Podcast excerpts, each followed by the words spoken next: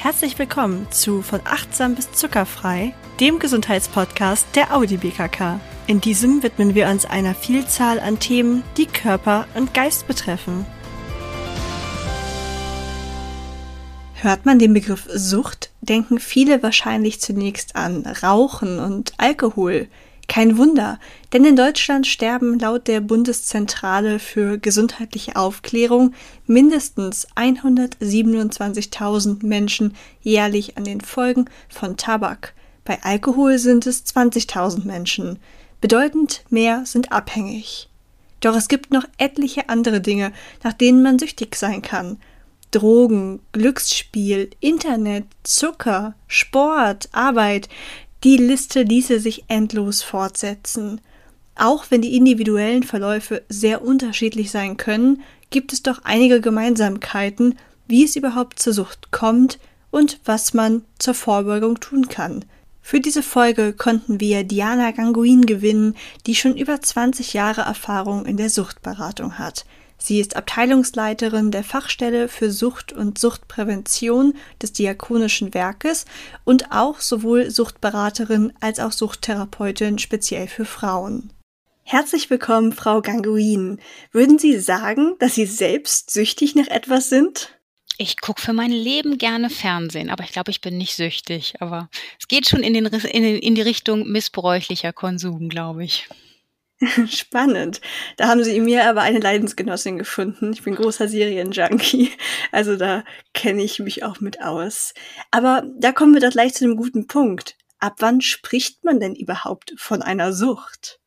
Wir sprechen von einer Sucht, wenn ein, ein Konsummittel ähm, oder ein Verhalten, wenn das ähm, nicht mehr kontrollierbar ist. Das heißt, wenn ich das nicht mehr ähm, in meinem Alltag so einbinden kann, wenn ich ständig darüber nachdenke, wenn ich ständig damit beschäftigt bin, wenn ich ähm, meinen ganzen, mein Alltag, meine Kinder, meine Arbeit diesem Konsumverhalten unterordne. Also es gibt dann halt nicht ein, ein, das ist jetzt zu viel, gerade beim Alkohol, dass man halt sagt, irgendwie eine Flasche Wein am Abend ist zu viel. Da können auch tatsächlich zwei Gläser am Abend zu viel sein, sondern das Wichtige ist tatsächlich, dass man, dass man halt guckt, ähm, inwieweit ähm, führe ich noch ein normales Leben, habe ich noch meinen normalen Alltag und inwieweit ist sozusagen mein Suchtmittel oder mein Suchtverhalten etwas, was mich ähm, ja mein Leben lang beschäftigt oder mein, mein Alltag sozusagen ähm, bestimmt. Mm. Also auch wenn vielleicht die Gedanken nicht aufhören, darum zu kreisen und eines nicht mehr loslässt. Ja, genau, genau. Wenn ich halt meine Interessen vernachlässige, wenn ich früher viel zum Sport gegangen bin und ne, jetzt gerade beim Serien gucken, ich dann irgendwie noch denke, ach nein, ich bleib auf dem Sofa liegen, ich kümmere mich, mich nicht mehr so viel um, um meine Familie und um regelmäßige Ernährung und tatsächlich um ähm, meine Körperpflege, solche Sachen, sondern ich bleib hier einfach liegen und ähm, mache nichts und konsumiere. Hm. Es findet also quasi eine totale Umpriorisierung im Kopf statt. Ja, so kann man das nennen. Und was wir tatsächlich als ein Diagnosekriterien im Suchtbereich immer noch sehen, ist, wenn ich halt, ähm, wenn ähm, ich negative Konsequenzen habe und trotzdem weiter an meinem Suchtmittel festhänge. Also das heißt, ich habe halt schon ein Gespräch mit meinem Partner gehabt und er hat gesagt, das gefällt mir überhaupt gar nicht, was du da machst, dass du ständig vorm Fernseher sitzt und ne, wenn du das so weitermachst, dann trenne ich mich und ich entscheide mich dann aber äh, für den Fernseher und gegen meinen Partner. Also das ist natürlich jetzt so ein lapidares Beispiel, aber ähm, tatsächlich kommt das halt gerade im Alkoholbereich relativ häufig vor, dass ähm, Frauen halt ähm, sich für den Alkohol entscheiden, ein Stück weit und gegen die Kinder und halt genau wissen, okay, mein, mein Trinkverhalten wird eine Konsequenz haben, wenn es auffällt. Trotzdem entscheiden sie sich halt für das Trinken und nehmen halt die Konsequenz in Kauf. Und das ist ein deutliches Anzeichen für, für, eine, für eine Suchtmittelerkrankung, für eine Abhängigkeit. Mm. Aber warum kann man denn dann nicht einfach aufhören, wenn es einem schon auffällt? Ja, das ist eine spannende Frage. Ähm, das fragen hier alle Frauen auch immer oder alle Menschen, die zu mir kommen. Warum kann ich nicht einfach aufhören? Ähm, es ist ja eine Krankheit. Und ähm, ich kann halt eine Krankheit ja nicht einfach unterbinden, indem ich einfach sage, hm, mache ich jetzt nicht mehr ich sage dann immer ein bisschen provokativ, ne, wir könnten ja bei uns an die Beratungsstelle ein großes Plakat hängen, ne, du musst es einfach nur wollen, Chaka. Ähm, so einfach ist es tatsächlich nicht mehr. Es hat ja auch ähm, neurobiologische Faktoren, das heißt, im Gehirn passiert ganz viel. Suchtmittel haben oftmals ein Belohnungsverhalten, ähm, dass ich halt ähm, mit dem Suchtmittel mich belohne, dass ich einen Tag geschafft habe, dass ich, ähm, dass ich ähm, dass ich den Tag geschafft habe, dass ich mich um alles gekümmert habe und das gönne ich mir dann abends mal was und ähm, das hat tatsächlich eine Auswirkung. Und ähm, wenn ich dann halt auf einmal das Suchtmittel weglasse, dann fehlt mir was. Dann kann ich mich nicht mehr belohnen, dann geht es mir auf einmal nicht mehr gut. Und ähm, das ist erstmal so die psychische Komponente. Und dann gibt es natürlich auch gerade beim Alkohol oder bei anderen ähm, Süchten gibt es ja auch noch eine körperliche Komponente. Das heißt, dass ich dann tatsächlich auch ähm, auf einmal ähm, entzügig werde, dass mein Körper mir sagt, Mensch, da fehlt doch irgendetwas. Ich bin unruhig, ich bin zappelig, ich habe unruhige Beine, ich kriege Kopfschmerzen.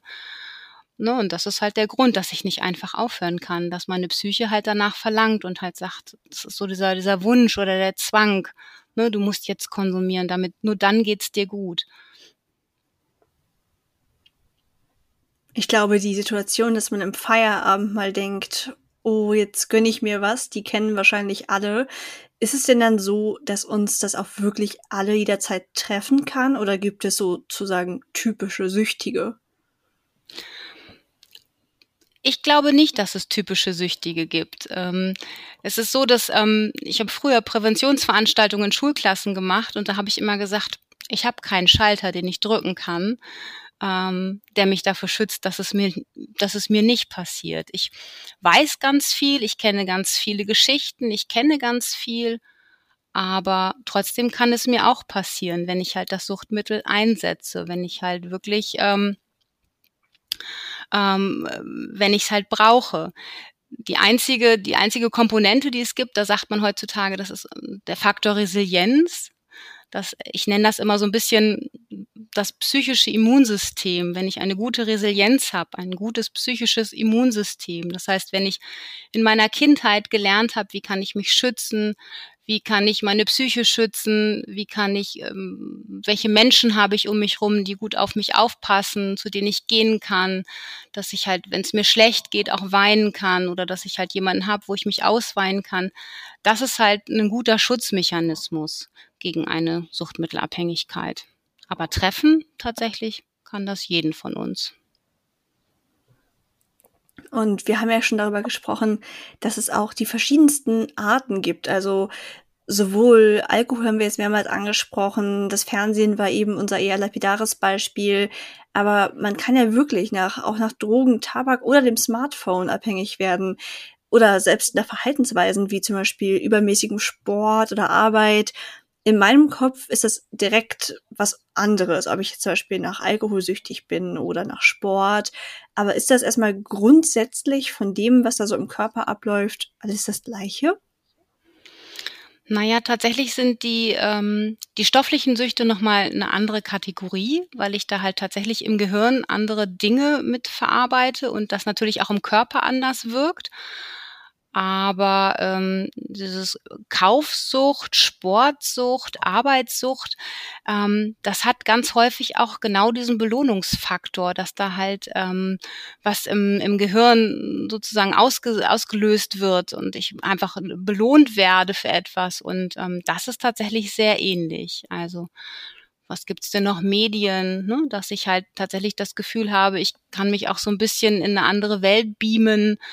Ähm, das ist ähm, sehr ähnlich. Glücksspiel, ne, das ist ja auch nichts Stoffliches. Auch da ähm, kriege ich halt so ein, so ein High, ne, so ein, so ein so ein High-Gefühl wie beim Sport oder wie bei der Arbeit, so, ein, so eine Belohnung. Das ist alles sehr ähnlich. Ja, das klingt einleuchtend. Was sind denn so erste Anzeichen, auf die ich da achten könnte, wenn ich die Befürchtung habe, dass ich vielleicht süchtig nach etwas bin? Na, das ist äh, schwierig, das so, ähm, so global zu beantworten, weil es ja tatsächlich diese unterschiedlichen Suchtmittel gibt, ne? ob es halt was, was Stoffliches ist oder ob es die Medien sind. Aber tatsächlich ist so ein, so ein wichtiges Anzeichen, wenn ich anfange, mich sozusagen zurückzuziehen. Also wenn ich mich aus sozialen Kontakten zurückziehe, das ist tatsächlich bei allen gleich. Und wenn ich halt anfange, Dinge zu machen, ähm, die über das normale Maß hinausgehen. Und ähm, wenn ich dann anfange, die Konsequenzen, die dieses Verhalten hat, zu ignorieren, ne, das hatte ich ja vorhin schon gesagt, wenn ich halt negative Konsequenzen habe ähm, am Arbeitsplatz, in meinem Freundeskreis, in der in der Partnerschaft, ähm, da muss ich tatsächlich dann aufpassen. Und das ähm, ist tatsächlich, ähm, das ist so ein Warnsignal. Ja, das kann ich mir gut vorstellen, dass es nicht einfach ist, das alles über einen Kamm zu scheren. Das sind ja doch sehr unterschiedliche Süchte. Gibt es denn grundsätzliche Gefahren, die alle trotzdem, also die alle gemein haben? Also Auswirkungen auf mein Leben, die man bei jeder Art von Sucht findet, die negativ sind? Naja, die Gefahr ist, dass ich halt abhängig werde von etwas. Und ähm, in dem Moment, wo ich, wo ich abhängig werde, ähm, kann ich das ja nicht mehr selber, das Maß selber nicht mehr bestimmen. Und ich werde ja maßlos. Und ähm, ich habe dann keinen keinen Zugriff mehr darauf. Also ähm, das, also ein gewisser Kontrollverlust. Genau, der Kontrollverlust und der kann tatsächlich ja bei allen Sachen passieren. Und das ist ja auch so ein ähm, eins der, der, der Diagnosekriterien einer Abhängigkeit, dass ich die Kontrolle verliere. Und das ist natürlich unangenehm. Also ähm, wenn ich dann halt nicht mehr sagen kann, heute Abend gucke ich äh, nur eine Serie, sondern ich gucke dann fünf. Und die, die negative Konsequenz ist dann, dass ich zu wenig Schlaf kriege, dass ich bei der Arbeit unausgeschlafen bin, dass ich meine Arbeit nicht mehr gut verrichten kann. Und das ist halt ähnlich, ne? oder wenn ich halt zu viel trinke, auch dann bin ich am Arbeitsplatz nicht mehr, nicht mehr funktionsfähig das lässt sich so ein bisschen auf, auf die verschiedenen Suchtmittel tatsächlich ähm, übergreifen. Also diese Gefahr der, der Abhängigkeit, dass ich dann nicht mehr über mein Leben entscheiden kann, sondern dass dann andere Dinge über mein Leben entscheiden und nicht mehr ich. Wenn ich jetzt bei mir selber erkenne, dass ich von etwas abhängig geworden bin und das ändern möchte, was kann ich denn dann tun? Sollte ich mich erstmal anderen Menschen anvertrauen? Was würden Sie als ersten Schritt empfehlen?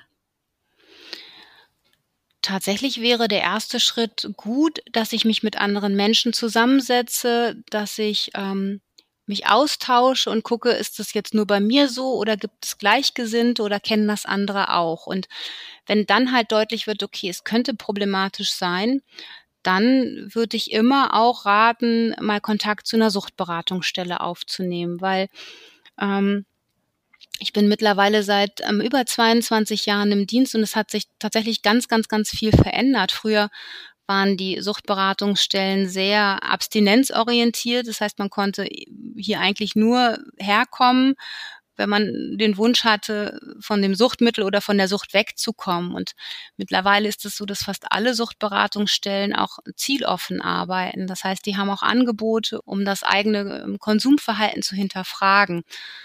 Und ähm, wir haben zum Beispiel bei uns einen, einen Kollegen, der macht ein Programm, das nennt sich Skoll. Das ist ein Selbstkontrolltraining. Das kann man tatsächlich durchführen, wenn man verhaltenssüchtig ist, wenn man halt zu viel kauft, wenn man zu viel Süßigkeiten isst. Und da geht es tatsächlich nicht um die Abstinenz, sondern da geht es darum, sein Verhalten zu hinterfragen und zu gucken, kann und möchte ich das einschränken und, und wie kann das funktionieren. Das ist stark verhaltenstherapeutisch, aber es hat schon in vielen Bereichen gute Erfolge. Das finde ich sehr spannend. Also es geht gar nicht immer darum, alle sofort dazu zu bringen, ganz aufzuhören, sondern wirklich individuell zu schauen, wie kann man eine Person am besten unterstützen, weil zum Beispiel sie das komplette Aufhören noch gar nicht schaffen würde und so kann man es immerhin beschränken. Genau, das haben Sie gut zusammengefasst. Genau das ist es. Ähm, dass wir halt, also weil wir einfach auch gemerkt haben, wenn wir immer nur die Abstinenz wollen, auch wenn es jetzt das Beste ist für die Menschen, wollen die das aber nicht alle. Und damit verschrecken wir die ja und wir wollen ja den Menschen helfen. Und ähm, deswegen sagen wir halt, okay, kommt auch ruhig zu uns, wenn die Abstinenz noch nicht das Ziel ist, sondern wir gucken uns halt an, wie ist, wie ist der Konsum oder wie ist das Verhalten und ne, an welcher Stelle können wir möglicherweise was verändern, wie können wir das hinbekommen. Und dann haben wir den Vorteil, wenn es halt nicht funktioniert, also wenn halt nach sechs Wochen Training oder acht Wochen Training ähm, die Menschen sagen, ach, es hat nicht funktioniert, ich kriege das nicht hin mit der Kontrolle. Dann sind sie aber schon mal hier, wenn es gut läuft, haben sie Vertrauen gefasst, haben eine Ansprechperson und können dann tatsächlich an einem anderen Ziel weiterarbeiten. Und das könnte dann die Abstinenz sein. Verstehe.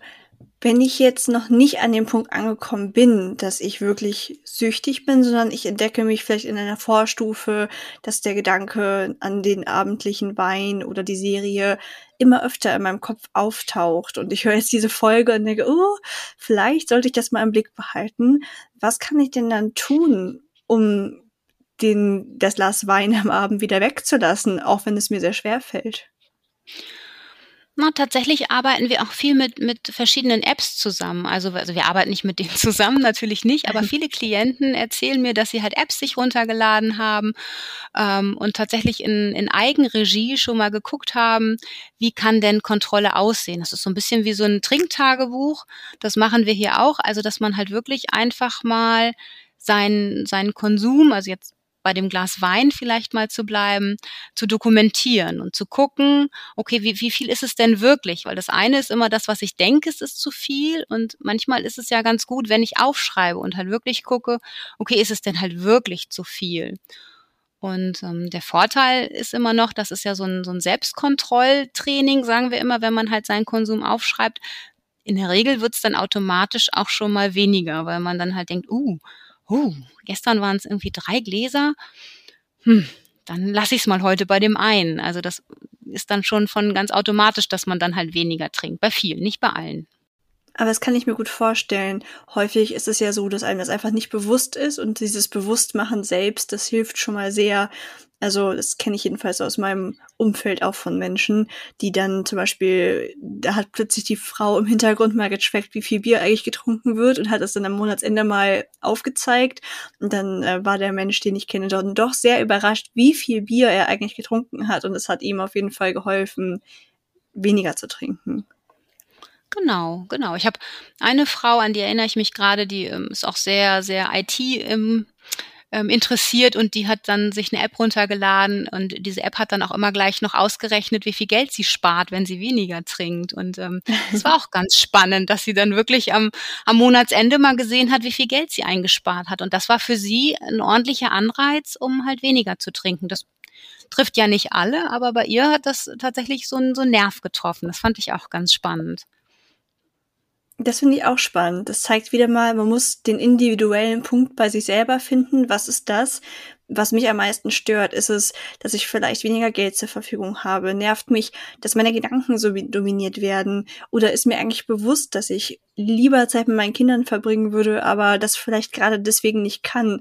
Und ich glaube, wenn man den für sich selbst größten Schmerzpunkt identifiziert, dann kann das wahrscheinlich auch schon mal sehr stark helfen. Genau, also das ist das, was wir auch, ähm, also genau, das ist das, was wir hier auch immer wieder ähm, thematisieren, also der Leidensdruck. Das heißt, wenn ich einen gewissen Leidensdruck habe, dann steigt auch meine Veränderungsmotivation. Wenn ich nicht leide, warum soll ich denn was verändern? Das ist ähm, eine ganz ganz klare Gleichung. Also ich verändere nur etwas, wenn ich anfange, in einer gewissen Weise zu leiden. Und das ist natürlich auch der Grund, es rufen ja relativ viele Angehörige an und fragen immer, was kann ich tun? Ähm, mein Partner, meine Partnerin trinkt oder meine Mutter trinkt, ne, was kann ich tun? Wie kann ich helfen? Wie kann ich unterstützen? Und letztendlich müssen wir dann im Gespräch immer nur sagen, wir, wir können, ne, ihr könnt nicht helfen. Die Entscheidung, was zu verändern, muss halt der Betroffene selber treffen. Aber man kann halt versuchen, den Leidensdruck zu erhöhen, indem man halt tatsächlich äh, auf, in dem Bereich irgendetwas, ja, also indem man halt sagt, irgendwie, ne, ich telefoniere nicht mit dir, solange du betrunken bist oder du siehst die Enkelkinder nicht oder ich komme erstmal nicht oder ähm, tatsächlich auch, ich brauche jetzt mal ein ne, Wochenende Auszeit nur für mich oder ich möchte, dass du gehst. Und dann kommen die Menschen tatsächlich, merken halt, okay, es geht so nicht mehr weiter und ich muss was verändern und dann fangen sie an, ja, auch nach Hilfe zu suchen.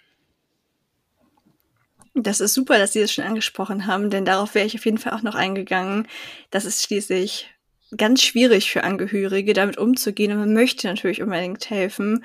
Aber wie Sie schon gesagt haben, es habe ich auch selbst erlebt. Es ist einfach sehr schwer, da von außen etwas zu tun, wenn keine intrinsische Motivation da ist. Deswegen finde ich den Vorschlag auf jeden Fall sehr gut, dass man den Kontakt zum Beispiel auch zu ihnen sucht, aber sich halt dessen bewusst ist, dass man dafür nicht verantwortlich ist letztlich und es nicht ändern kann. Ja. Genau, also unsere Angehörigenberatung ähm, sieht tatsächlich so aus, dass wir, dass wir ähm, mit den Angehörigen darüber sprechen, wie können sie denn gut für sich sorgen? Also was können sie denn machen, damit es ihnen besser geht, damit sie nicht so sehr drunter leiden? Weil ja, man kann den, den Angehörigen also oder dem, dem Betroffenen nicht in dem Sinne nicht groß helfen. Er muss die Entscheidung von alleine treffen. Aber ähm, ne, wir sind halt auch ein Stück weit für die Angehörigen da und versuchen die zu unterstützen und ähm, suchen Gruppen und ähm, gucken, was können die für sich tun. Genau, wie können die gut für sich sorgen? Das ist ein ganz, ganz wichtiger Punkt, dass die nicht auch so sehr darunter leiden und auch womöglich krank werden. Aber Sie würden schon raten, es bei der Person anzusprechen oder habe ich dann die Gefahr, die Person noch weiter von mir wegzustoßen?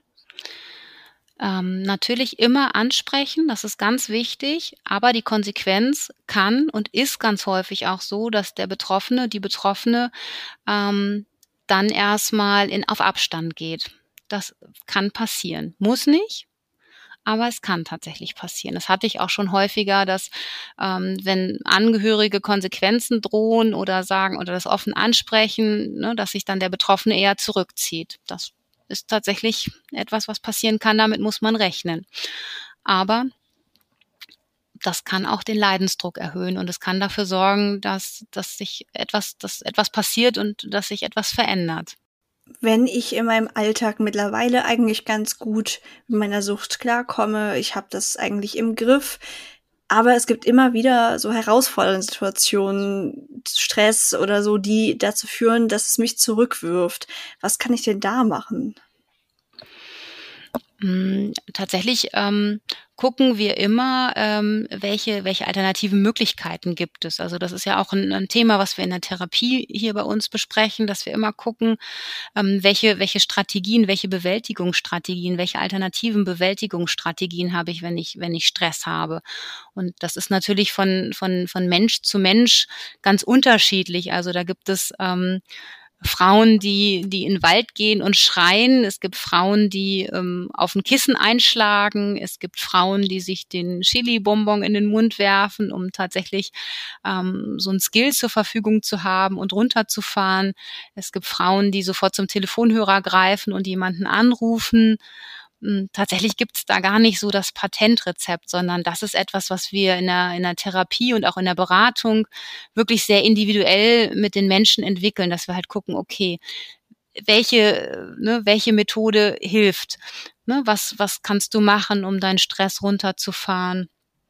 Das ist äh, wirklich, ich habe jetzt gerade nur so ein paar Beispiele genannt, aber da gibt es ganz, ganz, ganz, ganz viele. Also das ist ein ganz großes Thema, diese Bewältigungsstrategien. Das ist äh, eines der Hauptthemen, was wir in der Therapie mit den Frauen erarbeiten.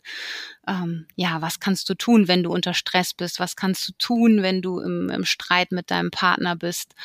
Ähm, genau, und da gibt es halt, ne, es gibt halt Skills, es gibt Hard Skills, wie diese Chili-Bonbons, ähm, etwas mit Gerüchen, mit Schmerzen tatsächlich. Es gibt weiche Skills wie, wie, wie ein Handschmeichler oder wie ein, wie ein schöner Stoff, die ich anfasse, ein schöner Duft, den ich dann halt rieche, um tatsächlich mich wieder auf den Boden der Tatsachen zu kommen. Weil im Gehirn passiert natürlich sofort, wenn ich unter Stress bin, dann sagt mein Gehirn sofort, Alkohol hilft, Alkohol hilft oder das Suchtmittel hilft. Ich bin schon wieder beim Alkohol.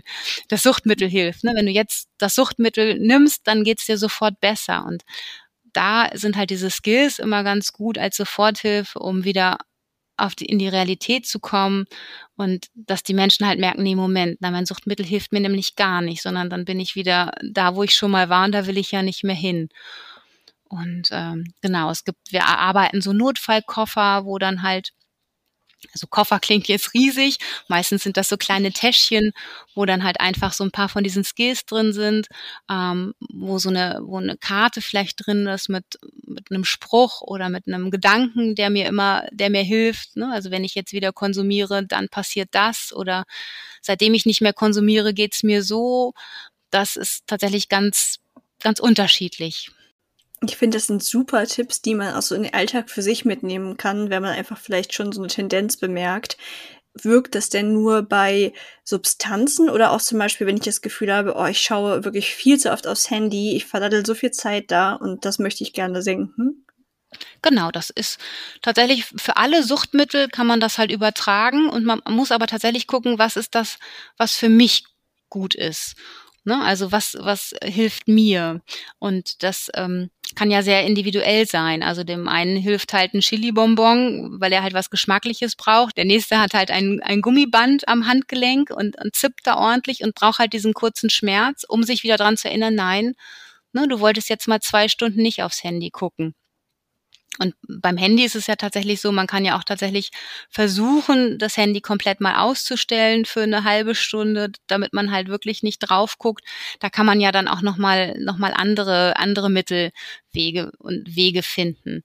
Und ähm, tatsächlich ist es so, dass ähm, in der Forschung man herausgefunden hat, dass diese Phasen von Suchtdruck, also wo ich halt wirklich das Gefühl habe, oh, ich will jetzt irgendwas konsumieren, ich muss jetzt mein Suchtmittel konsumieren, ich muss jetzt spielen, ich muss jetzt aufs Handy gucken, das dauert wirklich 10 bis 15 Minuten und dann ebbt das wieder ab. Das finde ich ist auch immer noch sehr beruhigend, dass ich nicht davon ausgehen muss, ich habe jetzt die nächsten eineinhalb Stunden muss ich jetzt mit diesem Gefühl und diesem, dieser Anspannung leben, dass ich jetzt unbedingt ne, was trinken, was konsumieren, aufs Handy gucken, spielen, was kaufen muss, sondern in der Regel, wenn ich eine gute Ablenkung finde, wenn ich einen guten Skill habe, dann ebbt das relativ schnell wieder ab.